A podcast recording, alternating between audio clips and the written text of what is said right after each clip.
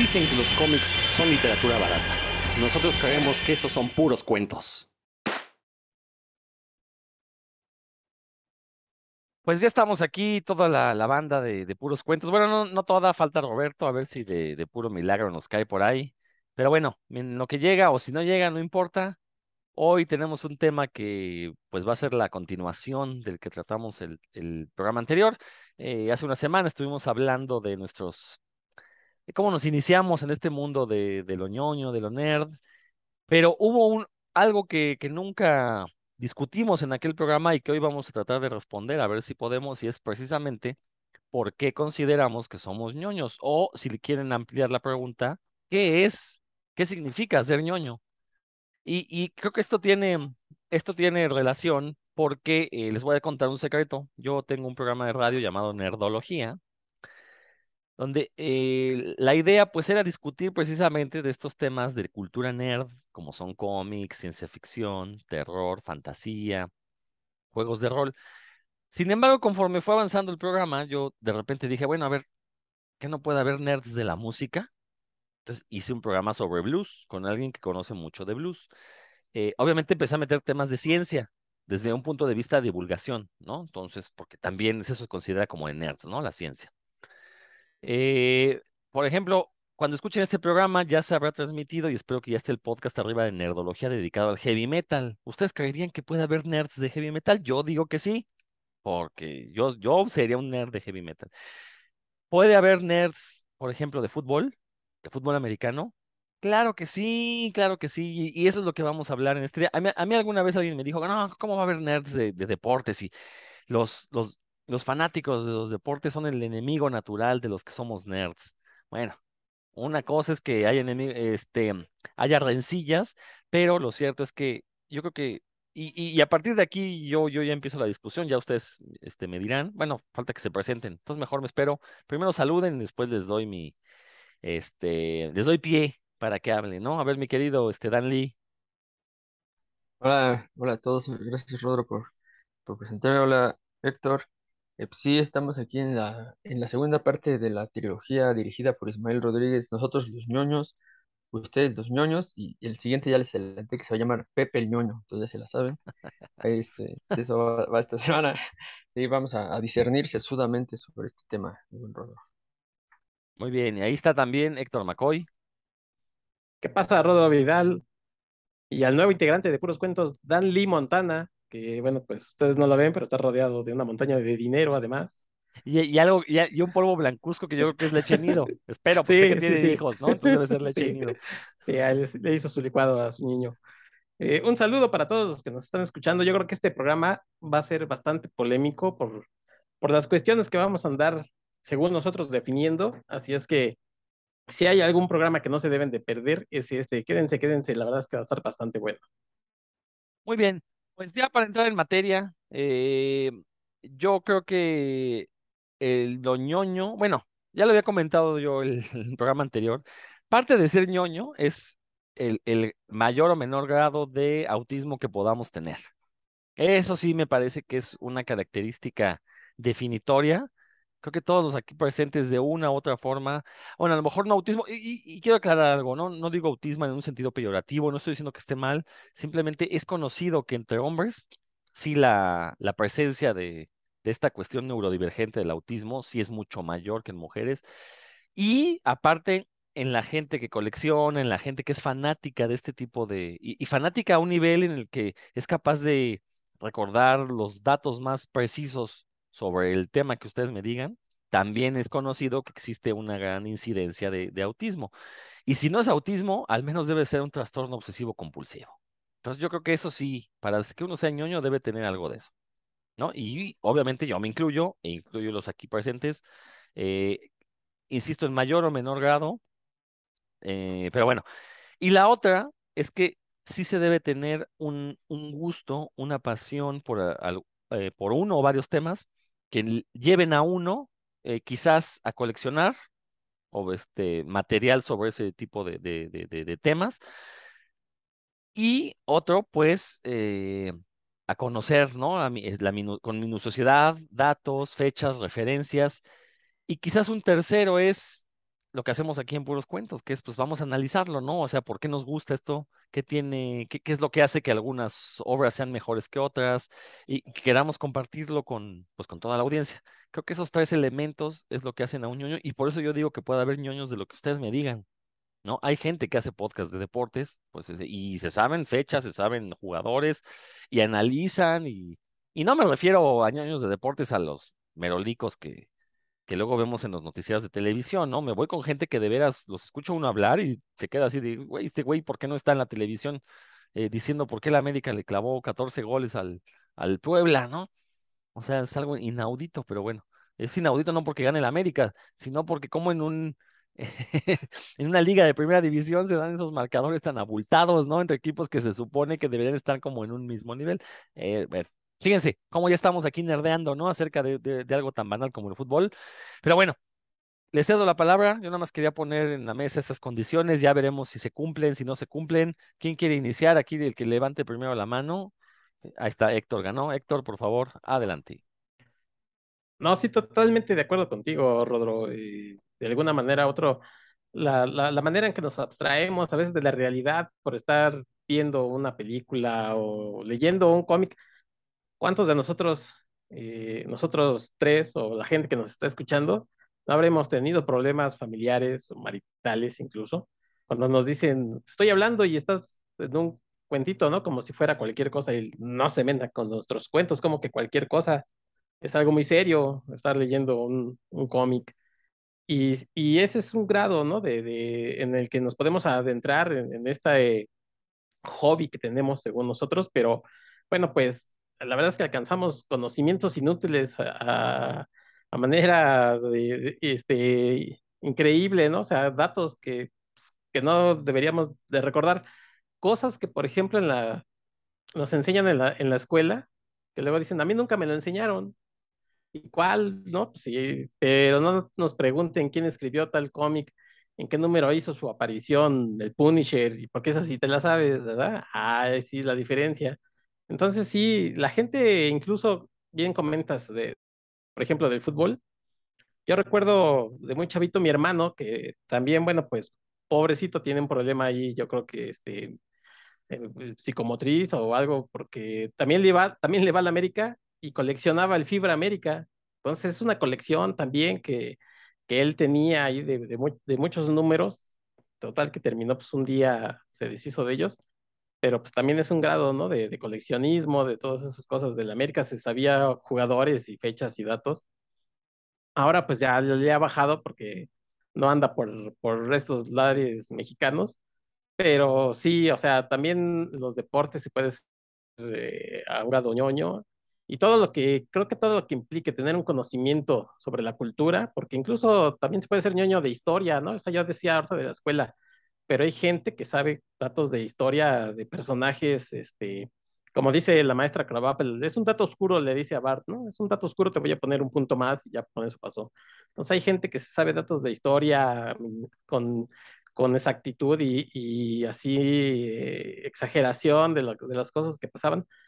Entonces, eh, ser ñoño yo creo que tiene que ver con eh, esa cualidad de tener datos que no van a servir absolutamente para nada, a menos de que alguien pues, se caiga con una lana y escriba libros o tenga programas en los que sí les den este, renumeración o lo que sea, ¿no? Pero bueno, pues nosotros aquí estamos disque ñoñeando porque le sabemos harto y a veces pues nada más es, es una manera de de que todo esto que conocemos, poderlo compartir con alguien, ¿no? Porque es también una forma de, de ser ñoño, este, transmitir un poco de, de, de, lo que nos gusta. Entonces, bueno, pues para mí ser ñoño es tener un conocimiento extenso sobre cualquier eh, dato o sobre cualquier eh, eh, tema cultural. Creo que eso es, eso es lo que yo definiría como un ñoño. Yo nada más voy a disentir contigo, Héctor, en esta cuestión de que sabemos cosas que no sirven para nada. Digo, independientemente de que, como bien dijiste, ¿no? A lo mejor alguien se avienta a hacer un libro, ¿no? Sobre ese, eh, analizando la cuestión de los cómics, ¿no? Vamos a suponer. Y obtienes sí. dinero, bueno, te sirve de algo.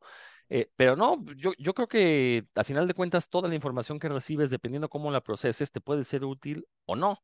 Digo, nosotros no obtenemos un peso por este podcast de puros cuentos, pero nos divertimos haciéndolo y por eso es que lo hacemos, ¿no? Entonces nos sirve a nosotros, pues precisamente para tener un podcast y decir algo que yo creo que es interesante, ¿no? Y sobre todo decir cosas que yo no le he escuchado a otros podcasts de cómics o similares, podcasts similares, ¿no?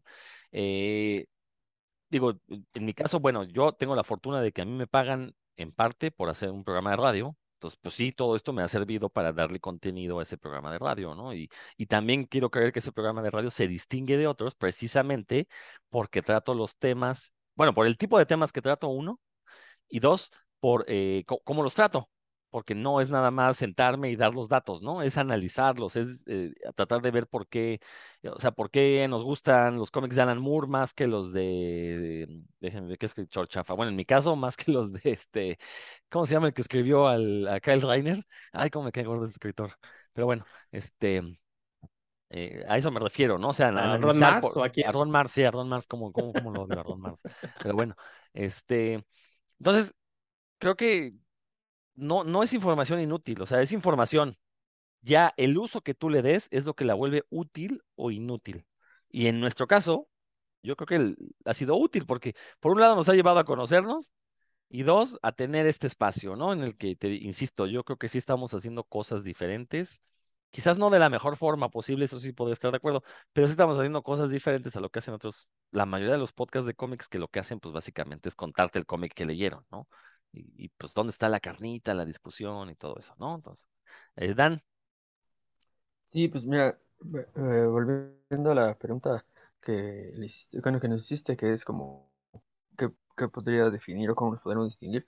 Yo creo que sí tiene mucho que ver lo que mencionaste al, inicio sobre cierto nivel de autismo, digamos que, por llamarlo así, eh, en el que hay el cableado que, que tenemos ahí en el encéfalo está ligeramente diferente a, a, la forma de, pensar, digamos, de, la mayoría.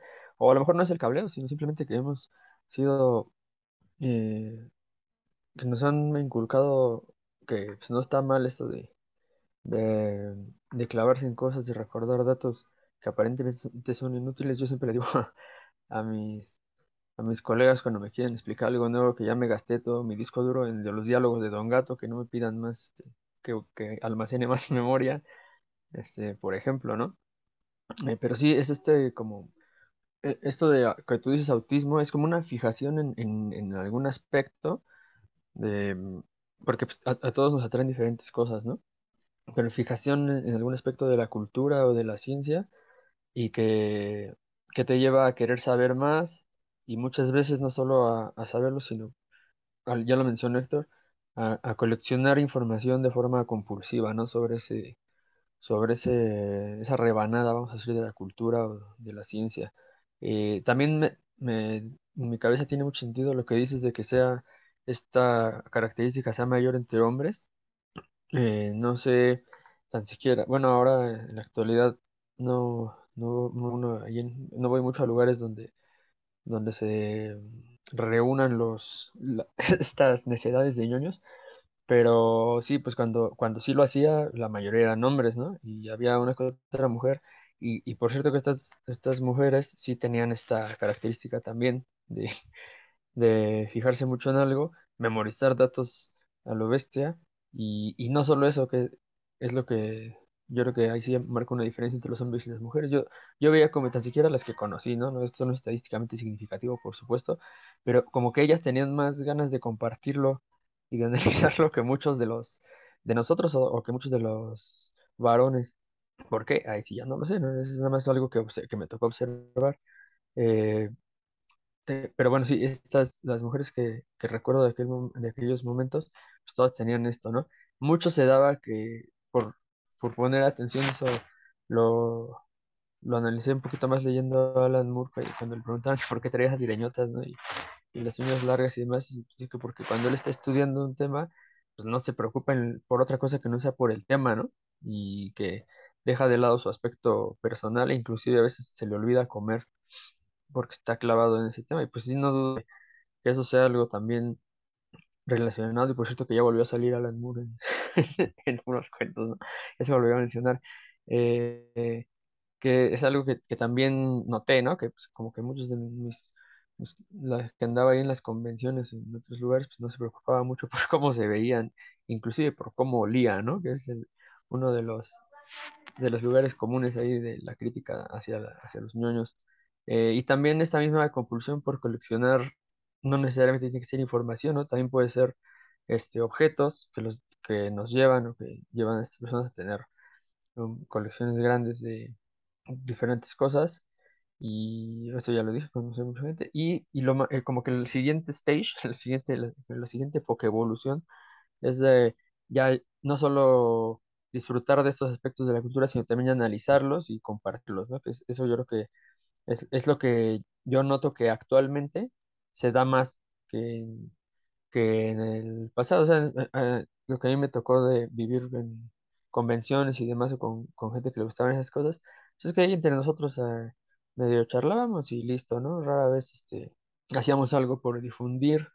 Y, y yo noto que ahora sí, entre mis, entre los jóvenes, entre entre la gente que, que conozco en redes o en, en otros podcasts, pues sí, no solo quieren saber, sino también como dar puntos de vista, hacer, eh, ver cómo está la situación de, de las cosas que les gustan, con los fandoms, como les gusta, les llaman ahora, los fandoms de las cosas que les gustan, con lo que se clavan, y, eh, compartir y, y inclusive crear, ¿no? Crear sobre sus, sobre eso mismo. Eso como que veo que ha ido evolucionando poco a poco y eso sería como una instancia. Y la segunda instancia, que se lo dejo para la segunda parte, que he notado que hay algunos productos de la cultura actual, de la cultura pop, que se han vuelto ñoñógenos. Ahorita, ahorita hablamos de eso, de ese término, si quieren, pero hasta ahí por el momento. Oye, Dan, esto último que mencionas es parte un tema muy interesante, ¿no? Porque ti- tienes toda la razón. Hay productos que van formando nuevos nerds constantemente y los ha habido siempre, ¿no? Desde los años 50, yo creo.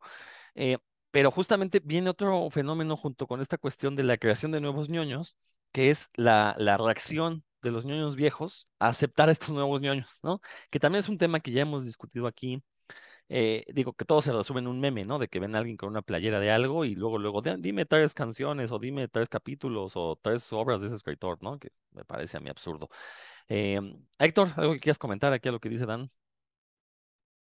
Sí, sí, sí. eh, tocó un tema interesantísimo que es lo de la mujer dentro de estos grupos ñoños. Yo creo que como todo, los hombres hemos eh, acaparado y hemos hecho este club de Toby, ¿no? Siempre, siempre es, los hombres saben más, los hombres eh, leen mejor. eh.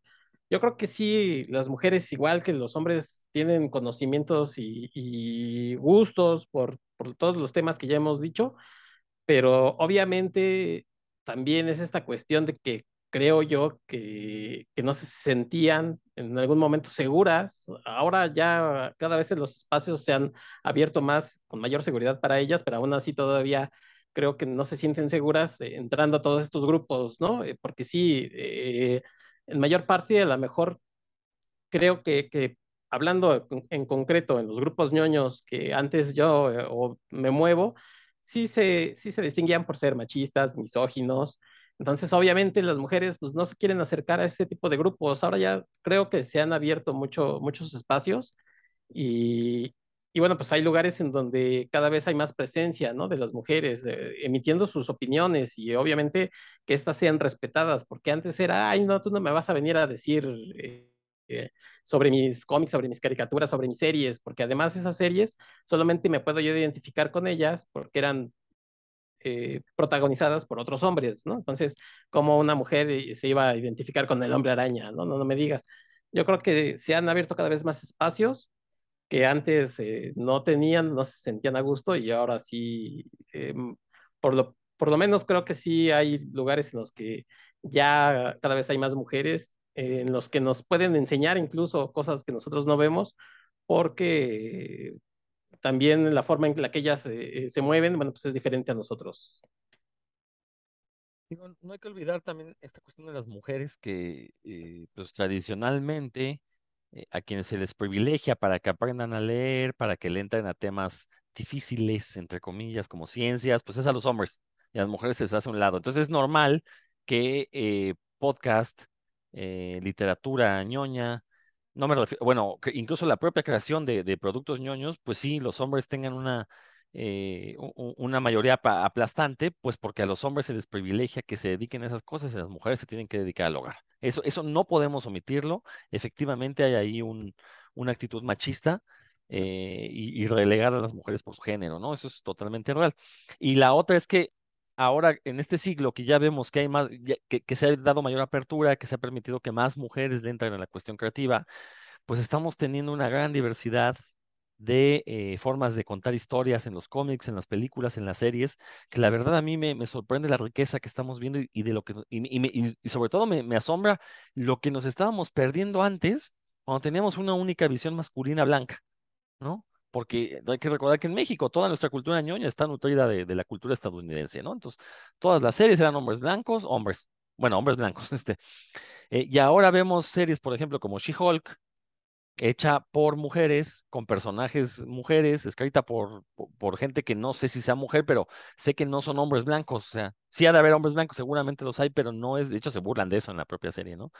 E- Y, la verdad me sorprende, ¿cómo no pudimos tener antes una serie como She-Hulk cuando en el cómic sí lo hubo, ¿no? En, o sea, el cómic de John Byrne sí tenía ese tipo de cosas, con todo y que es John Byrne, ¿no? Sabemos quién es, pero bueno, este, eh, entonces, creo que te- tenemos evidencia de que efectivamente hacía falta que entrara otro tipo de personas a hacer productos culturales ñoños para que nos diéramos cuenta de lo que nos estábamos perdiendo. No sé, Dan, si quieras rebatir algo. No, no, rebatir, no, más bien, este, creo que eh, dentro, a lo mejor nosotros mismos podemos hablar de este, de evolución en, en, nosotros. Yo me acuerdo, yo sí era, cuando estaba muy clavado en el rock en español, que yo era justo así de esos que, que tú dices, este, Rodro, que eh, decía, yo decía, "Ah, me voy a hacer este concierto, ¿no? Y alguien me decía, ah, yo también quiero ir. Yo le a ver, di tres canciones de esta banda, ¿no? A ver si es cierto. Yo era de ese tipo de gente, es la verdad. Este, y, pero conforme fui pues conociendo más principalmente, me di cuenta pues que esa era una actitud muy, muy poco, que en lugar de jalar, como de, hacer que la gente se acercara a lo que me latía, pues al contrario, ¿no? Entonces, no nadie iba a querer hablar de ese tema conmigo con, con una actitud así, porque pues por mucho que, que yo supiera algo así, pues no lo sabía todo y en algún momento que no lo identificar cuando llegó el momento en el que dije, pues esto, esto no tiene caso como acapararlo, sino pues lo mejor es, es compartirlo, ¿no? Si en realidad me interesa que tenga éxito y, y estos artistas ganen dinero y, y produzcan más, eh, pues así como muy personal ese sería así mi, mi avance. eh, eh, yo creo que a lo mejor culturalmente también se ha dado esto, ¿no? Que, que se, se permite, nah, no se se, le da más acceso a estas a las, no solo a las mujeres, sino también a gente con menos recursos, ¿no? También a, a estos, a estos productos y que tienen más chance de, pues no solo de disfrutarlos, sino de opinar y ojalá dentro de no mucho, pues crear más, ¿no? Y acceder más a, a producir también esto, porque pues, eh, a nosotros nos, nos gusta, esto va a enriquecer sin duda lo que los productos que a nosotros nos, nos gusta leer, nos gusta escuchar y consumir.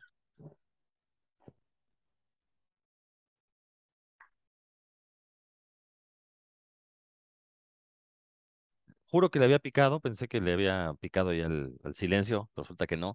Fíjense que ayer me pasó algo muy curioso. Ahorita que estábamos hablando y que también para sentar un precedente a lo que decía Dan de estos productos ñoñógenos y que han generado esta cultura de la eh, en inglés le llaman gatekeeping, pues del, ser guardianes, ¿no? Sería la traducción, ¿no? Ser, guardianes.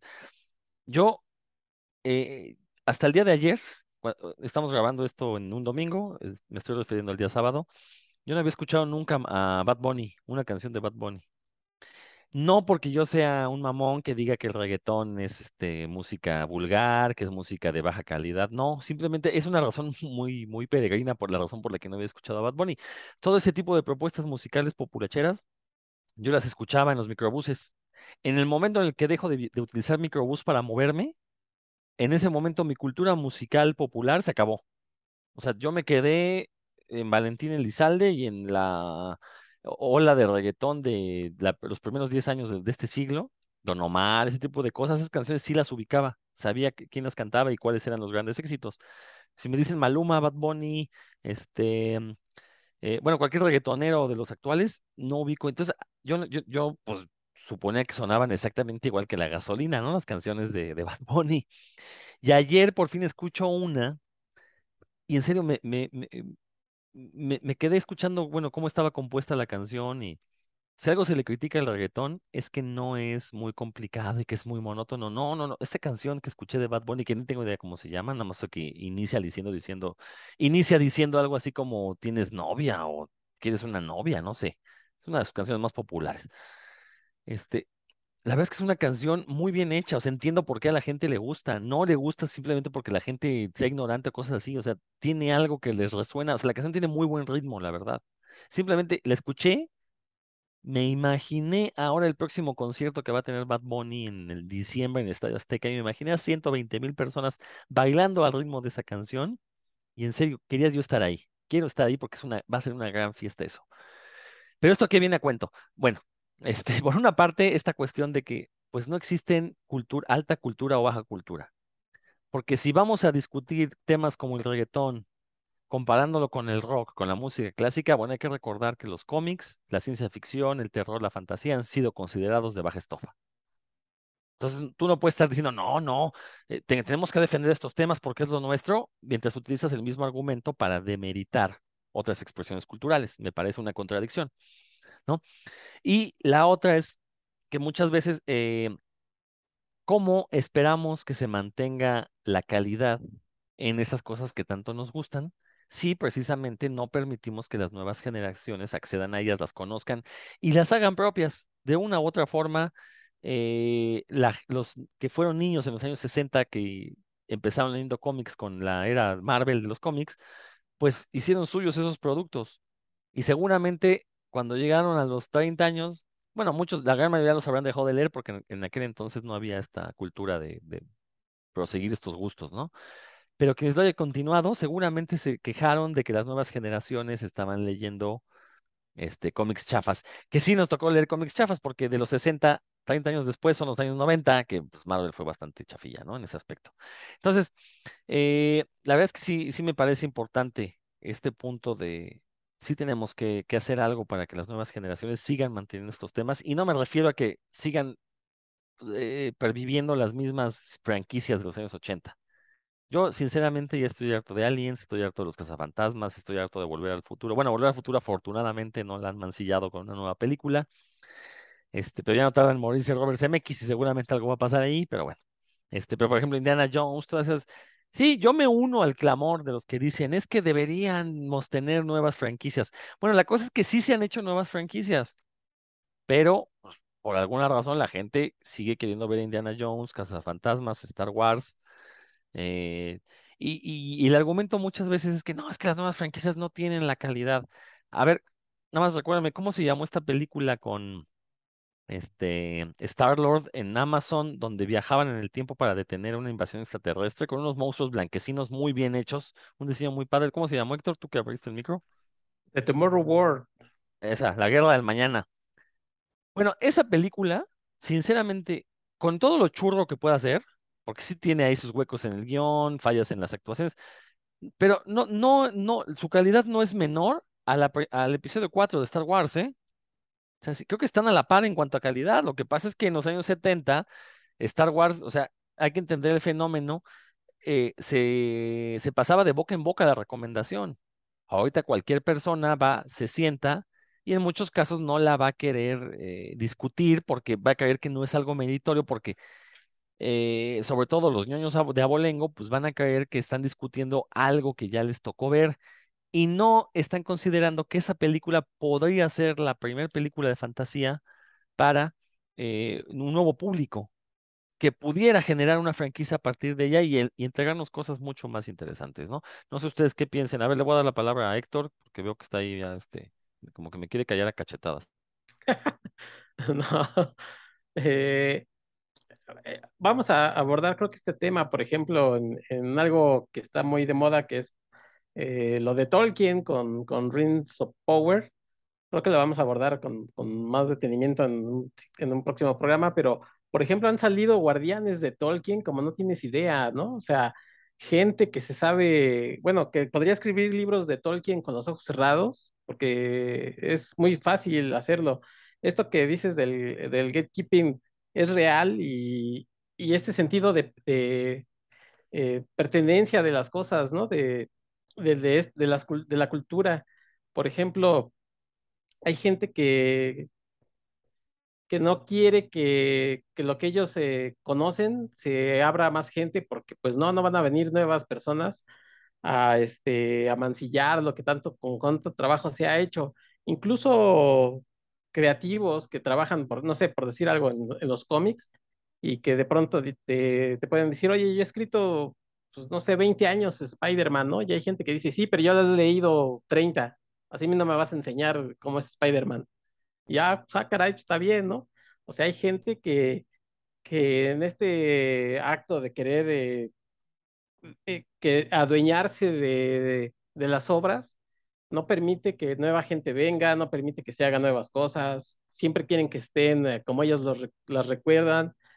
Creo que a lo mejor e, ese sentido de que, el, de que de chavito yo vi cazafantasmas y me tienen que entregar un producto igualito, porque si no, pues ya no me siento a gusto. Eh, es como un poco como, como mi, mi, lugar seguro, ¿no? Entonces, hay, hay gente que, y ya estamos hablando, ya lo decimos, de, de cómics, de películas, incluso de música, y sucedió un fenómeno muy chistoso, como si, y lo usan ahora, este, muy evidente con Ramstein, ahora que vino con lo del doctor Simi, o sea, campañas en las que decían, no le avienten el muñequito porque nos van a vetar, y es un acto este, de lo más rastrero que puede sufrir cualquier eh, grupo cultural, y Rammstein, nos, en el momento en que vuelve el primer Simi, se va a ir y este, pues a lo mejor hasta nunca va a regresar ni va a permitir que sus discos suenen en México. ¿Y qué sucedió?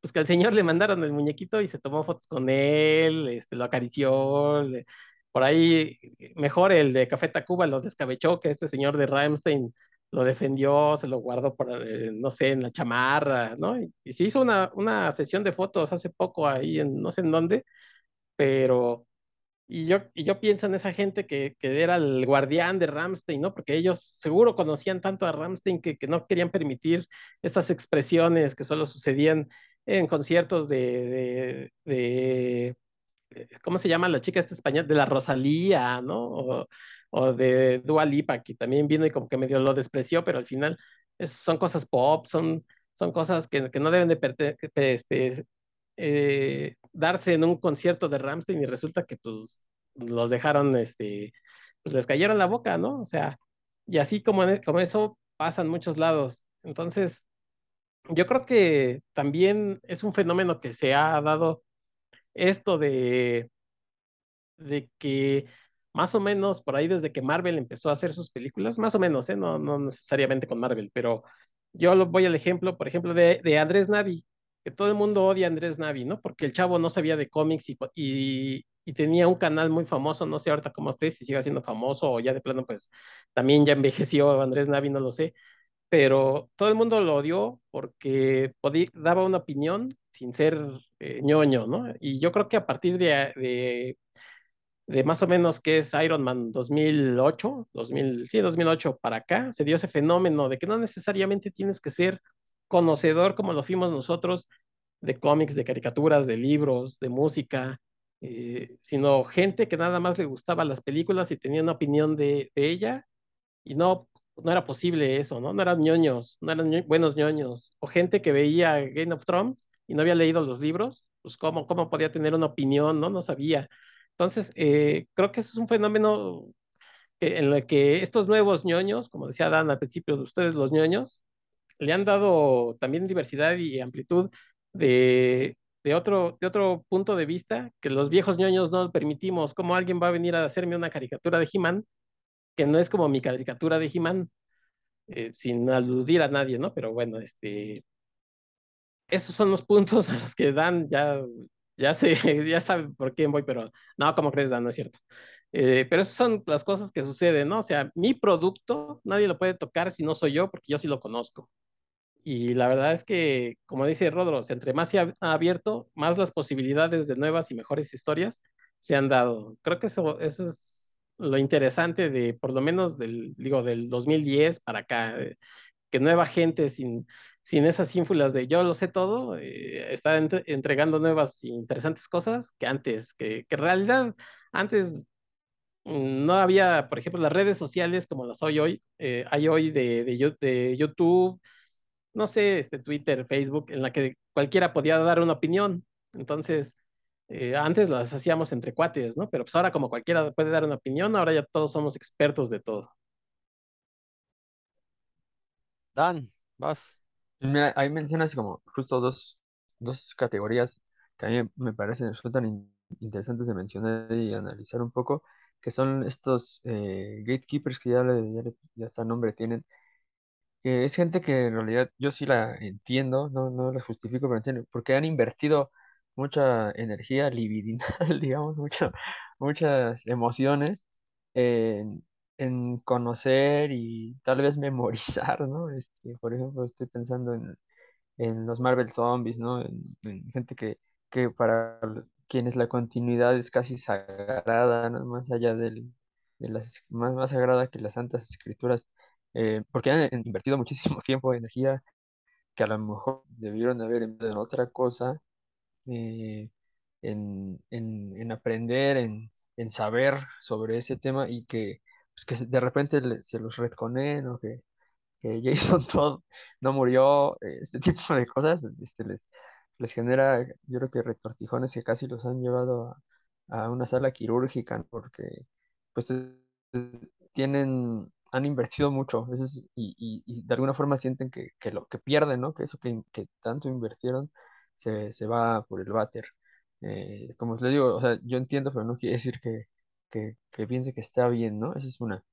Y otra, lo que estabas mencionando de, de estos nuevos, estos nuevos clavados, vamos a llamarles así. Creo que si les preguntamos si son ñoños, tal vez te digan que no, pero, pero nosotros que estamos haciendo este análisis podemos decir, pues mira que sí, ¿no? Porque yo he visto, principalmente tengo estas dos series a las que yo quiero mucho y las quiero mucho por esto, porque están generando que la, que, que mucha gente se haya acercado a los mundos de fantasía clavadamente al nivel de llevar playeras, este, escu- escuchar el soundtrack todo el tiempo, eh, querer saber más sobre, aprender los lenguajes que se hablan ahí, ¿no? Estas dos series son Game of Thrones y eh, primero Game of Thrones, donde mucha gente que yo conozco que ni por acá leían cómics, ni fantasía, ni demás, después de ver Game of Thrones, no solo se identifican como así, hasta se cambian el, el- perfil en Facebook y se ponen un apellido ahí Targaryen, ¿no? Stark, este, traen sus playeras de las, de las facciones.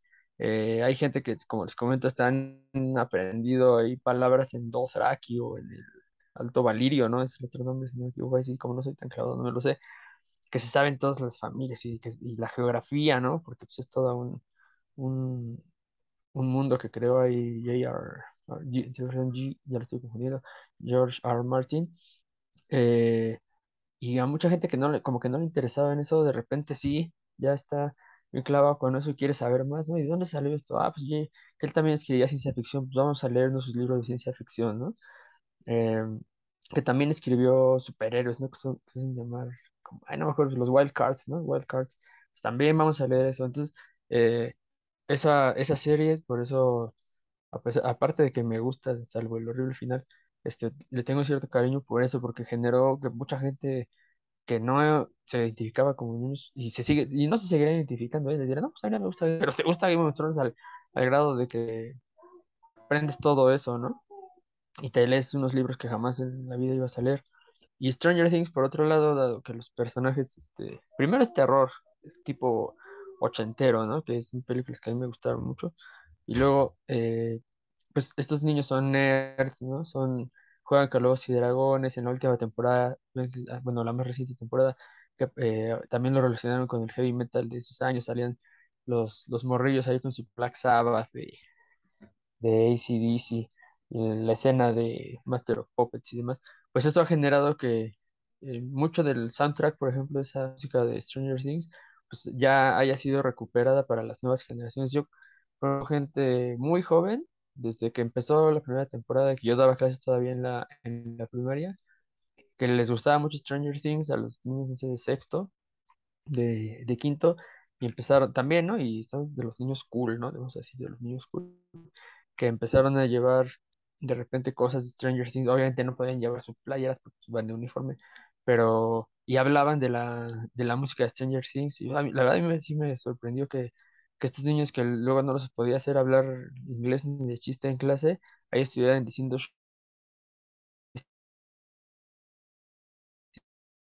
Should I más o menos alrededor de entre 18 y 21 años. También, ¿no? O sea, muy... este, este lo se les acerca, ¿no? Y, Go, ¿cuándo juegas? ¿Dónde juegas?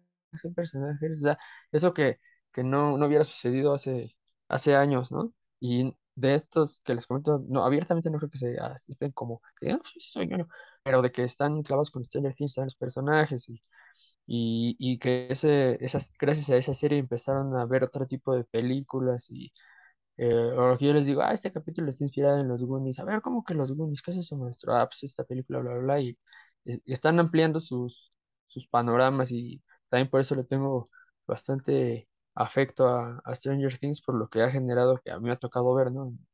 En, en otra población y que yo creo que a la larga va a, a, producir o a, provocar, pues que esta, la, estos gustos ñoños se, se generalicen y ya no sean nada más como de, ah, él, ¿no? El, el nerd, el- al que le gustan esas cosas, sino que ya sea algo que como más, más generalizado, ya valga la redundancia, más presente en, en sus gustos y que eso, como lo dije al inicio, la ganancia para nosotros o para este mundo, pues es que, que se van a generar más, ¿no? Más y más productos eh, que ojalá pues no, no dejen de, de estar ahí, de tener buena calidad en, en el futuro y también que estas personas que a lo mejor, como les digo, no se asumen como, como ñoños, pero que sin duda lo son des- con estas definiciones que estamos dando, este pues también esto se, sea ya no mal visto como en algún momento fue, sino que yo sí he visto una evolución, ¿no? En ese sentido de que cada vez es más, es más popular y, y como normalizado en la buena, en, en la buena acepción del término. Sí, totalmente. Creo que ya la, la cuestión nerd ya se ve incluso como algo deseable, ¿no? Eh, decía yo hace un momento esta, eh, eh, esta división entre alta y baja cultura, que los tópicos nerd siempre se metían en la parte de baja cultura. Simplemente a la literatura de ciencia ficción, que cuando está bien escrita es de las cosas no solo más hermosas, sino es de las cosas que te hacen pensar, que aparte te brindan información real que dijeran que era literatura escapista, pues sí me parecía un despropósito, ¿no? Por gente que no conoce del tema, que por cierto, ahorita voy a hablar de un libro que relacionado con eso, que resultó ser una basura. Este, pero bueno, ahora eh, lo, estamos viendo, ¿no? Cosas como Stranger Things, pues ya es, está bien visto ser fanático, vas en la calle con tus playeras, todo el mundo te la celebra. De entrada, hay, pro- hay, parafernalia, ¿no? Que antes no la había. ¿no? Entonces, eh, eh, eso ya habla de que, y sí, todo responde a cuestiones mercantilistas totalmente, pero pues eso tampoco es necesariamente malo, ¿no? Simplemente pues es una oportunidad de negocio y pues quien la pueda aprovechar. Fíjense que ahorita me acordé de otra anécdota, eh, escuchando a, a, a- a Héctor, sobre todo esta cuestión de, eh, eh, bueno, lo que decía Dan, ¿no? De que esta gente que ha invertido un tiempo, creo que también ya tenemos que empezar a abandonar ese estereotipo del, del virgen, ¿no? Que también me parece que es un estereotipo dañino. Eh, yo, yo he conocido muchos ñoños pues, que sí la ponen, ¿no? Entonces, pues, ah, pero también he conocido a los vírgenes extremos, ¿no? O sea, pero no voy a decir, pues así somos todos, así son todos, no, pues no, no va por ahí. Pero eso, eh, sí, sí es muy cierto que, pues sí hay gente que le ha invertido tiempo a volverse supuestamente expertos en un tema y que de repente ve a muchos chavitos, pues yo lo habíamos mencionado en el, proga- el programa pasado, ¿no? Creo que eh, muchos de nosotros tuvimos un gurú que afortunadamente pues nos prestó material, todo este tipo de cosas, pues, pues convirtámonos en el gurú de alguien, ¿no? Creo que eso es más padre y, y ayuda, nos ayuda a nosotros también a compartir mucho de lo que tenemos. Pero recordaba una anécdota, ahorita que decían de esto de eh, cómo la- las viejas genera- generaciones son reacias al cambio eh, y se ciegan, ¿no? Ante lo que pudieran ser buenas obras. Me acuerdo cuando salió este, esta historia de Identity Crisis en el universo DC, Eh, recordarán esta historia donde se supone que la Liga de la Justicia eh, empezó a, hacer que la gente, que, que los villanos, que algunos de los héroes eh, olvidaran recuerdos, pues para hacer ahí algunas maquinaciones, pues no muy éticas, la verdad. Eran superhéroes, entonces eran cosas poco éticas. Recuerdo que platicando con un, un ñoñazo, de hecho es un cuate que físicamente se parece al fanboy de Fenomenoide. Bueno, aquí lo trabajaron como Panzón, pero en inglés era fanboy. Eh, él decía, fíjense, fíjense, hasta dónde llega, qué, temeraria es la ignorancia, ¿no? Él decía que no le gustaba esa historia porque no respetaba a los personajes que él había conocido de niño. Entonces yo le preguntaba, bueno, a ver, güey, ¿a qué te refieres con que no los respeta? No, es que así no se comporta este Ralph Dibny.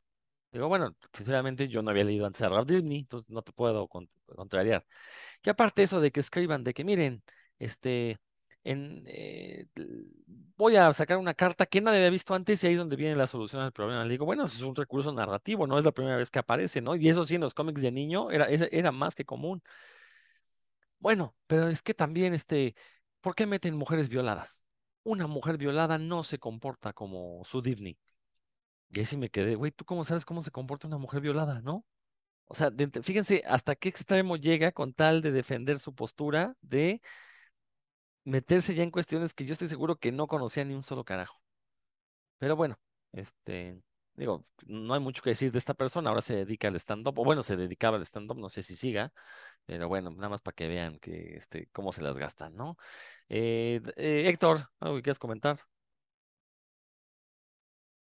Eh, saludos, ah, no, no, bueno, sí sé quién hablas, pero oye, sí, esto que dice, que dice Dan, me gustó mucho esta, esto que habla de esta inversión, pero no solamente es de tiempo, sino también es eh, afectiva a las cosas, porque no solamente es de tiempo y económico, sino afectiva a sus cosas que, que algunos de estos niños han acumulado y que es verdad que se ven amenazados todas estas cosas que, que a nosotros, porque creo que sí, a nosotros ya estamos en una, en una etapa en la que creo que somos parte de esos viejos ñoños y que se nos amenazó durante un momento eh, que los nuevos llegaran y de pronto, oye, si a mí me costó eh, mucho conseguir, no sé, este, los 100 números de tal cómic y a ti pues ya te es muy fácil eh, encontrarlos en línea, ¿no? Y leerlos.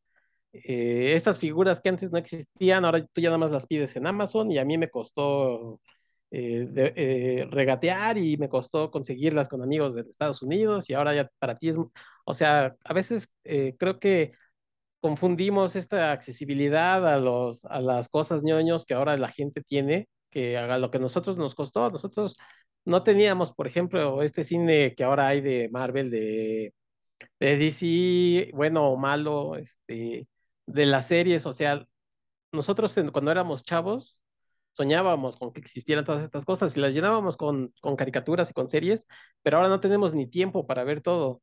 Entonces ahora es muy fácil eh, la gente eh, que tenga acceso a ellas y decimos, uy, pues qué fácil ha sido para ti. Creo que una de las cosas que, que a lo mejor se nos ha olvidado a los ñoños viejos es que también empezamos de cero y que en algún momento eh, tuvimos que enfrentarnos, no sé, yo hablábamos el episodio pasado de que algunos de nosotros empezamos ya más en forma, por ejemplo, cuando, cuando salió la muerte de Superman.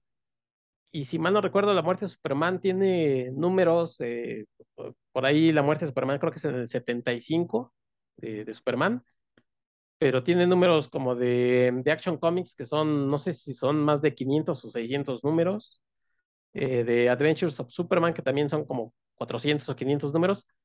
A lo que voy es que también cuando le entramos a esas cosas ya existía toda una historia y muchas veces eh, no tuvimos eh, problema en entrarle, ¿no? Igual la gente de, de hoy ahí tiene años, eh, los personajes que existen, el, el- los el Señor de los Anillos existe desde hace 70 años, 80 años, y le entran y ven las series y, y no se preocupan en, en que si, si es el, el lore, si está respetado, si es, si lo que escribió Tolkien o no, este, está reflejado, ¿no? Eh, la gente hoy solamente da su opinión y dice, me gustó o no me gustó por esto no por, no por la cantidad de, conocimientos que tengan de las cosas, ¿no? Y a nosotros nos pasó, leíamos la muerte de Superman y a lo mejor decíamos, uy, me encantó.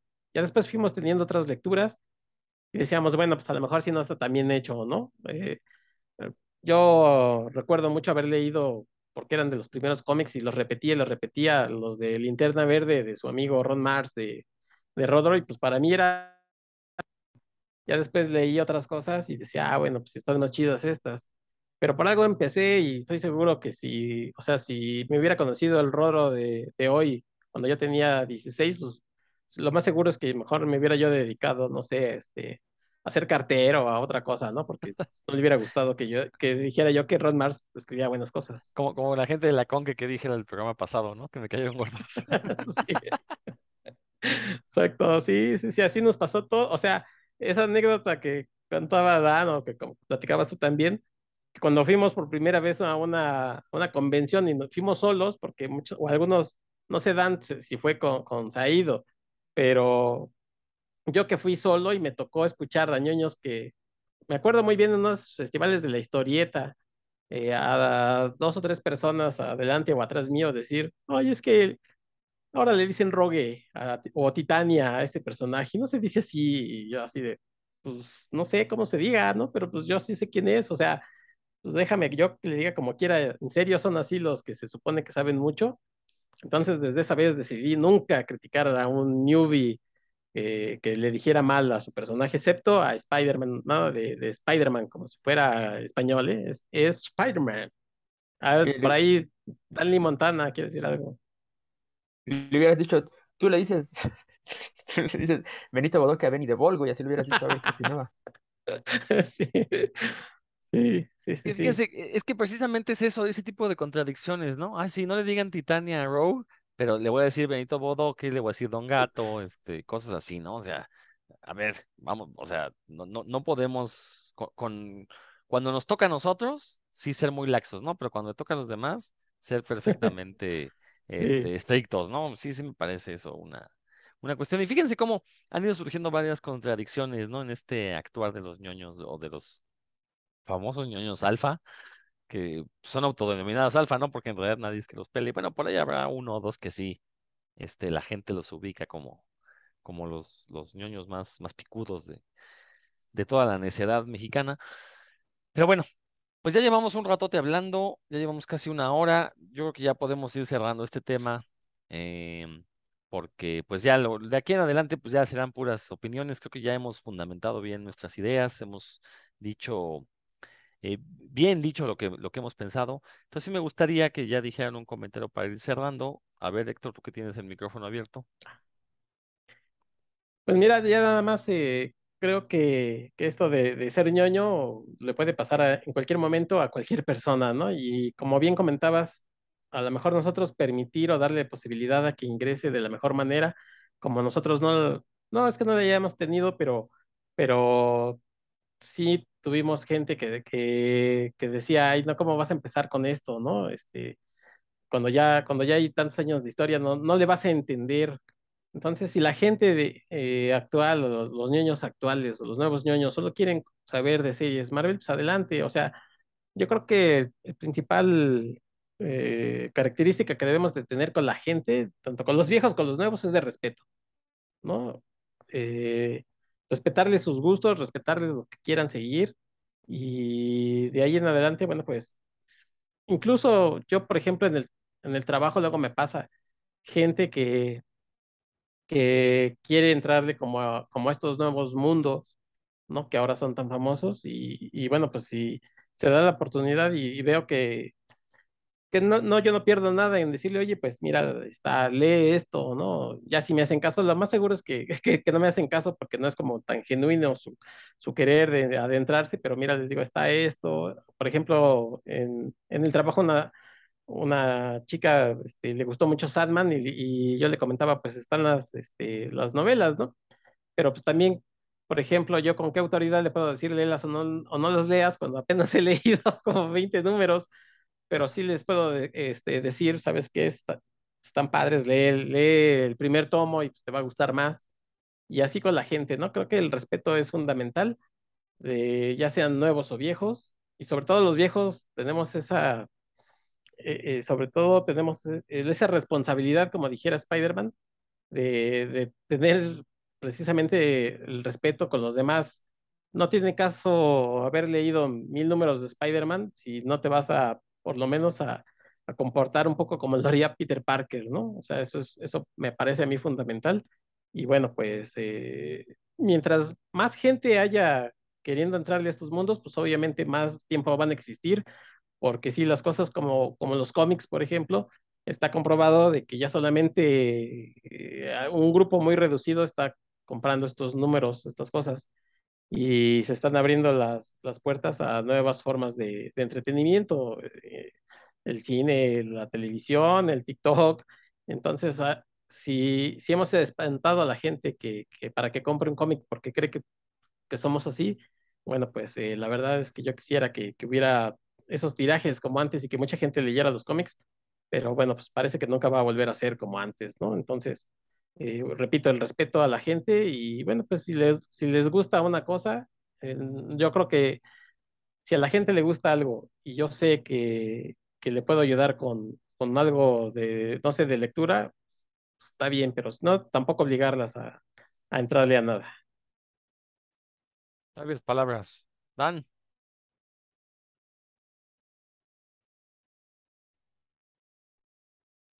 Sí, yo me gustaría como incitar a que nos, que nos puros cuentos, gente de puros cuentos, como bien nos llama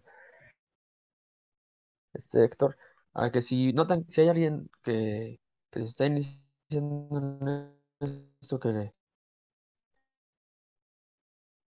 que le ven potencial, que faciliten las cosas si pueden, como el, el buen Robert, para que no tengan que gastar o de dónde se puede bajar, algo así, que, que se les sea accesible y, y para que esto pues, siga vivo, ¿no? Especialmente yo sé que el audiovisual de aquí a que muera pues faltan muchos años, pero sí, los, los cómics y las letras, pues a lo mejor como que ya no se les acerca tanto a la gente, pues cuando uno se los pone, se los facilita, pues es, es más probable que, que sí lo experimenten y sigan entrándole por ahí, ya, ya, esto ya me latió, o esto no me latió, no tiene otro, etcétera, pues igual por ahí es, es buena idea para que, para que siga propagando como, como si estuviéramos en 451, en Fahrenheit 451 de Ray Bradbury, ¿no? Que, que las cosas no tengan que memorizarse, sino que sigan, sigan existiendo y, y la gente las pueda seguir disfrutando.